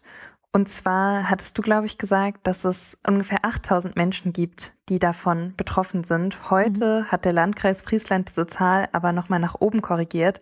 Inzwischen wird sogar von über 10.000 Menschen aus, die dazu aufgefordert werden, sich nachimpfen zu lassen. Mhm.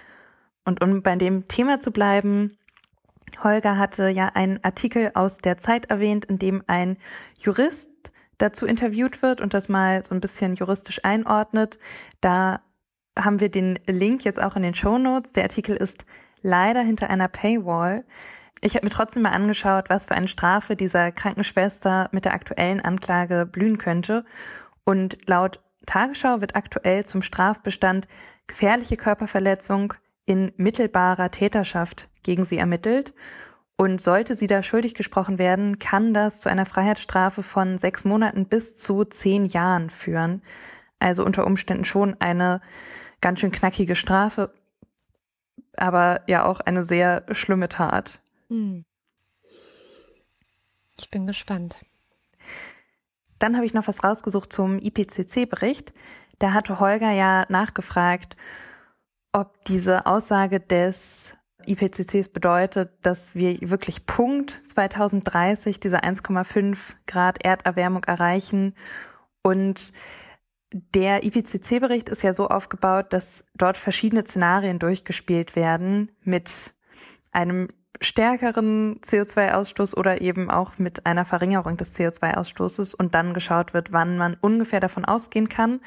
Aber wenn wir so weitermachen wie jetzt gerade, dann ist eben schon sehr stark davon auszugehen, dass wir, ich sag mal, recht treffgenau bei 2030 landen, ist natürlich auch immer ein kleiner Spielraum von ähm, einigen Monaten oder Jahren um diesen Zeitpunkt herum. Aber, das hattest du ja auch schon angesprochen, unter Umständen kann es auch schneller gehen. Vor zwei Jahren sind die ForscherInnen dort noch davon ausgegangen, dass wir immerhin bis 2040 Raum haben. Und jetzt musste es nochmal so nach unten korrigiert werden. Also äh, es bleibt abzuwarten, wie genau sich diese Prognosen entwickeln mit der Zeit. Und du hattest ja auch den Artikel von Luisa Neubauer in der Taz erwähnt, der auch in den Shownotes verlinkt ist, für alle, die das vielleicht ein bisschen äh, lebendiger sozusagen sich nochmal anschauen wollen hat oder nochmal ein bisschen kompakter, hat sie auf ihrem Instagram-Account auch ein ungefähr vierminütiges Video hochgeladen, in dem sie einerseits diesen IPCC-Bericht kurz zusammenfasst und dann aber auch nochmal so ein bisschen einordnet, was genau das jetzt für uns und vor allem auch für die aktuelle Politik bedeuten muss. Und dann als letztes habe ich noch eine ganz kleine Anmerkung für alle, die es ganz genau nehmen. Und zwar hattest du ja zum Ende bezüglich der Snacks, die gegen Demenz unter Umständen helfen können, also Schokolade, Beeren, Äpfel, äh, Lauterbach zitiert. Und in seinen Tweet hat sich aber ein kleiner Fehler eingeschlichen. Und zwar sind es die Flavonoide, also, die helfen und ah. keine Flavanoide. Aber wie gesagt, da äh, hat er den Fehler gemacht. Ja, der Witz ist, ich wollte immer Flavonoide sagen und habe dann das bei ihm gelesen und gedacht, nee, das ist wohl mein Fehler, weil Herr Lauterbach ist ja so kompetent, ich bin sicherlich nicht schlauer als Herr Lauterbach und habe dann das bei mir jetzt wieder rausgeschnitten beim Schnitt, wie ich Flavonoide sage. ja, da Tja. hattest du auf jeden Fall recht. Hatte ich einen guten Riecher. Na gut, haben wir das auch einmal gelernt. Vielen, vielen Dank. Gerne. Und bis nächste Woche. Bis dann. Tschüss. Und damit sind wir am Ende der Sendung und wie immer am Ende der Sendung sagen wir vielen herzlichen Dank, dass ihr diese Sendung überhaupt möglich macht. Wenn ihr noch nicht dabei seid und auch äh, gerne wollt, dass sie noch lange lebt und vielleicht sogar noch besser wird, dann schaut auf wochendämmerung.de vorbei. Da gibt es viele Möglichkeiten, uns zu unterstützen. Eine dieser Möglichkeiten läuft über Steady. Da gibt es die Ultras und den Fanclub und die lesen wir jede Woche vor. Und wenn ihr noch nicht dabei seid und gelegentlich nasse Pulliärmel habt, fragt euch mal, warum das so ist. Dünns 1. Wing Commander Lord Flashers Hausmusik. Acting funny, but I don't know why. Excuse me while I kiss the sky. Das ist natürlich äh, Lord Flashard, der sein Sky-Lied singt. Guido Baulich. Alexander Bohn sagt, hing diese Woche irgendwie durch, ich auch, und hat partout nichts Erwähnenswertes. Weder Spaghetti-Eis, kein Wein, kein Brot oder sonst was. Marc Bremer. Slowenisch. Moshe Vosilo Nasrachni Blasini Polno Jeguli. Du meinst also, Ich Slowenen klingen immer besoffen. Sind immer besoffen. Nee, ich klinge besoffen, wenn ich Slowenisch versuche. So du wird klingst wie ein besoffener draus. Slowene. Oliver Delpi. Franz, mir ist Fahrt. Andreas Freund. Erik Fröhlich, David Hasenbeck. Adrian Hauptmann, Katharina Hüll. Matthias Johansen, Arndt J. Kästner. Olaf Kock, Oliver Krüger. Müsli Müsli Miam Miam Miam, Robert Nieholm. Rufus Platus. I didn't say it was my fault und so weiter. Nu, sagen Chris Omoni. Michael Salz. Jörg Scheckis schaut in der Liste nach unten und da steht Anita Schroven. Roman Schlauer. Joachim Urlas. Frater Mosses von Lobdenberg sitzt, solange die Inzidenz in Heidelberg unter 50 liegt, noch bis Samstag auf einem Weingut über der Mose und hat Urlaub und einen schönen roten im Glas. Das Murzeler Kätzchen lässt schön grüßen. Jens Viehweg. Bernd und Froschi Wehmöller. Justus Wilhelm. Friedrich Merz grüßt winkend aus dem vergangenen Jahrhundert am Steuer seiner Viersitzer Cessna. Übrigens Friedrich Merz, ne? Der hatte diese Woche gesagt, dass ganz viele Menschen, hunderte E-Mails habe er bekommen, Ja, sicher hat er. Ihm Klar recht hast du das, geben. Friedrich. Und daraufhin habe ich mal auf Twitter gesagt, schreibt mir doch auch mal hunderte E-Mails, was ihr so zu Friedrich Merz denkt. Und ich kann sagen, die Bevölkerung findet Friedrich Merz nicht gut. Der überwiegende Teil der Bevölkerung, so hat Merz es genannt, Ach, der 100 okay. E-Mails von seinem Assistenten geschickt Na bekommen. gut, ich meine, dann der überwiegende Teil der Bevölkerung. Also aus den E-Mails, die ich bekommen habe, geht es eindeutig hervor. Das ist so, ich hoffe, ich ende niemals so wie Friedrich Merz. Das ist so, das ist so tragisch. Übrigens vielen Dank an alle, die mir geschrieben haben. Es war äh, sehr viel Spaß. nur die Kohle von Friedrich Merz, die hätte ich gern. Weiter geht's mit dem Fanclub. Julie und Sebastian, Kati, Nico Abela, Why Do You Go Away und so. Volker Arendt, Anja und Jan aus Bielefeld. Miau, Johanna Bächle. Johannes Bauermann, Thomas Bauer. Florian Beisel, O. Ben. Daniel Bayer, Simone Blechschmidt. Markus Boslett, Emerson Brady, der erste Mensch auf der Sonne. Klaus Breyer, Daniel Bruckhaus. Mike Bültmann, Muli Bwanji. Clemens Langhans und Christoph Henninger, Henninger Christoph Henninger, Henninger und Clemens Langhans. Gian-Andrea Konzert. Liebe ist, die Schokolade ganz allein zu essen, damit der Partner nicht dick wird und außerdem gut gegen Demenz. Genau. Guten Tag, mein Name ist Dana und ich bin wieder da. Hallo Dana. Miriam und David. Cristiano del Tauscho. Boku Wadentaku und so weiter. Es grunzt zum Gruße die Schweinebande. Andreas Dietzel. Daniel Düsentrieb. Ein belegtes Brot mit Schinken, ein belegtes Boot mit Hai. Stefan F. Claude Fankhauser. Matthias Flader. So, jetzt verstehen Sie vielleicht besser, wie so ein totalitäres System funktioniert. Obwohl die Mehrheit der Hörer dem Fluss der Unterstützer zu folgen wünscht, schaltet sich eine übergeordnete, nicht durch freie Wahlen legitimierte Macht ein und verordnet, dass es nur noch Brumli zu hören gibt. Oliver Förster. Olli Frank, Markus und Julia freuen sich über jede neue Folge. Mariana Friedrich, Wolfgang Fröhlich. Helge Georg, Sabine Gielen. Bärbel Grothaus, Sally der Pinguin grüßt alle, die sie kennen. Ricardo Gatter, Mein Name ist Harp, wie in Harp Pflegeprodukt. Simon Hägler. Silke Hartmann. Lars hat zu viel Alkohol getrunken und hat sich für Radler entschieden. Jan Heck. Sven Hennissen, Ralf Herbst. Nils und Hilke, RETT-UNG Rettungshilfevereinigung Himmelwärts jauchzt das Herz und macht einen Freudensprung. Nieder mit der Unterdrückung, dem Hass und der Intoleranz und so weiter. Der informierte Uniformierte informiert die uninformierten Uniformierten. Eine Welt mit Radio ohne Holgi ist möglich, aber sinnlos. Wer das hier liest, ist viel klüger als ich. Andreas Jasper, der ratlos zurückbleibt. Wie ist doch die Erde so schön, so schön, Juche von Johannes Brahms. Philipp Kaden. Captain Käffchen, Fußballspieler, altern in der Halbzeitpause ganz normal weiter. Das wäre ja noch zu beweisen. Alexander Klink. Abracadabra, Hokus Krokus, Kokosnuss, Simsalami Bim. Kleiner etymologischer Tierexkurs. Das Wort Chamäleon kommt aus dem Griechisch, Griechischen. aus, ich bin auch schon müde. Aus dem Griechischen und bedeutet so viel wie Erdlöwe. Chamäleon. Ich, kenn, ich kannte immer jemand, der hat immer Chamäleon. Ich wäre fast wahnsinnig. Das ist auch so, so wie was Charismark. ja.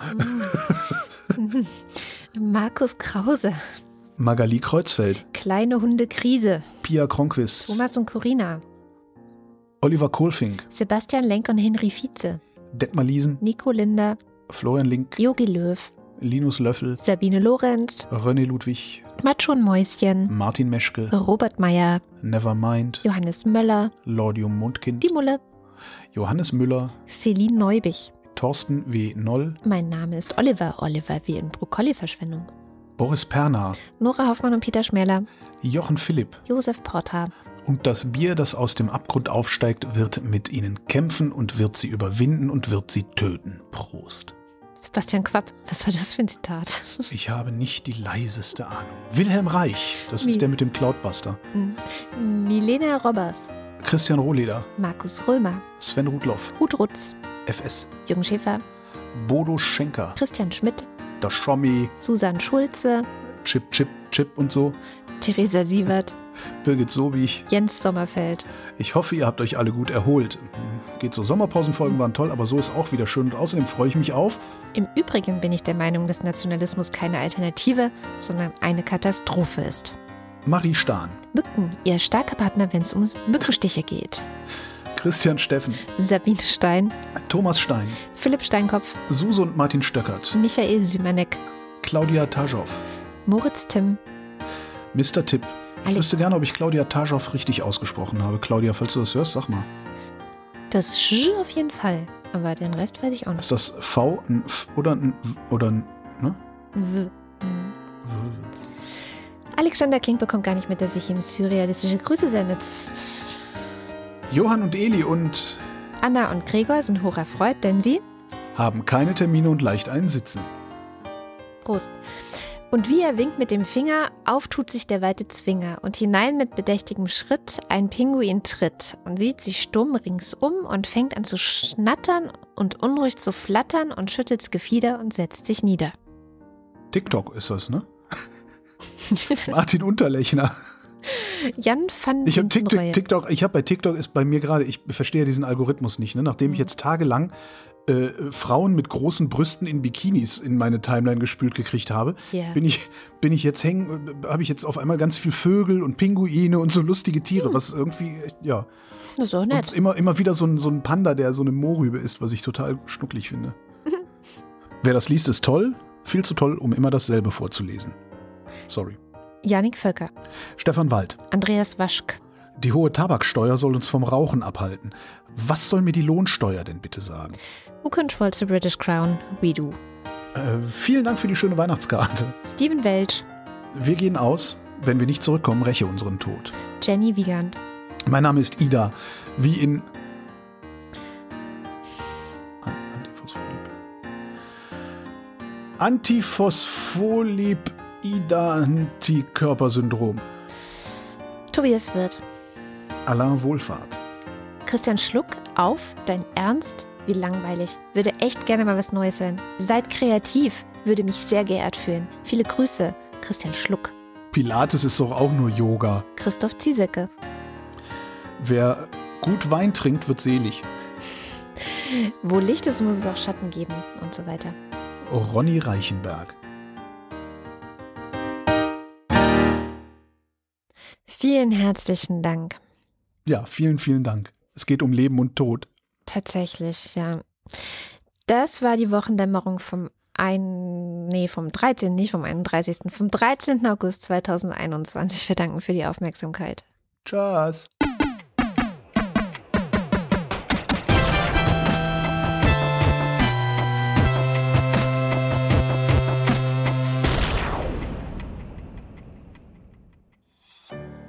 Produktion von Haus 1.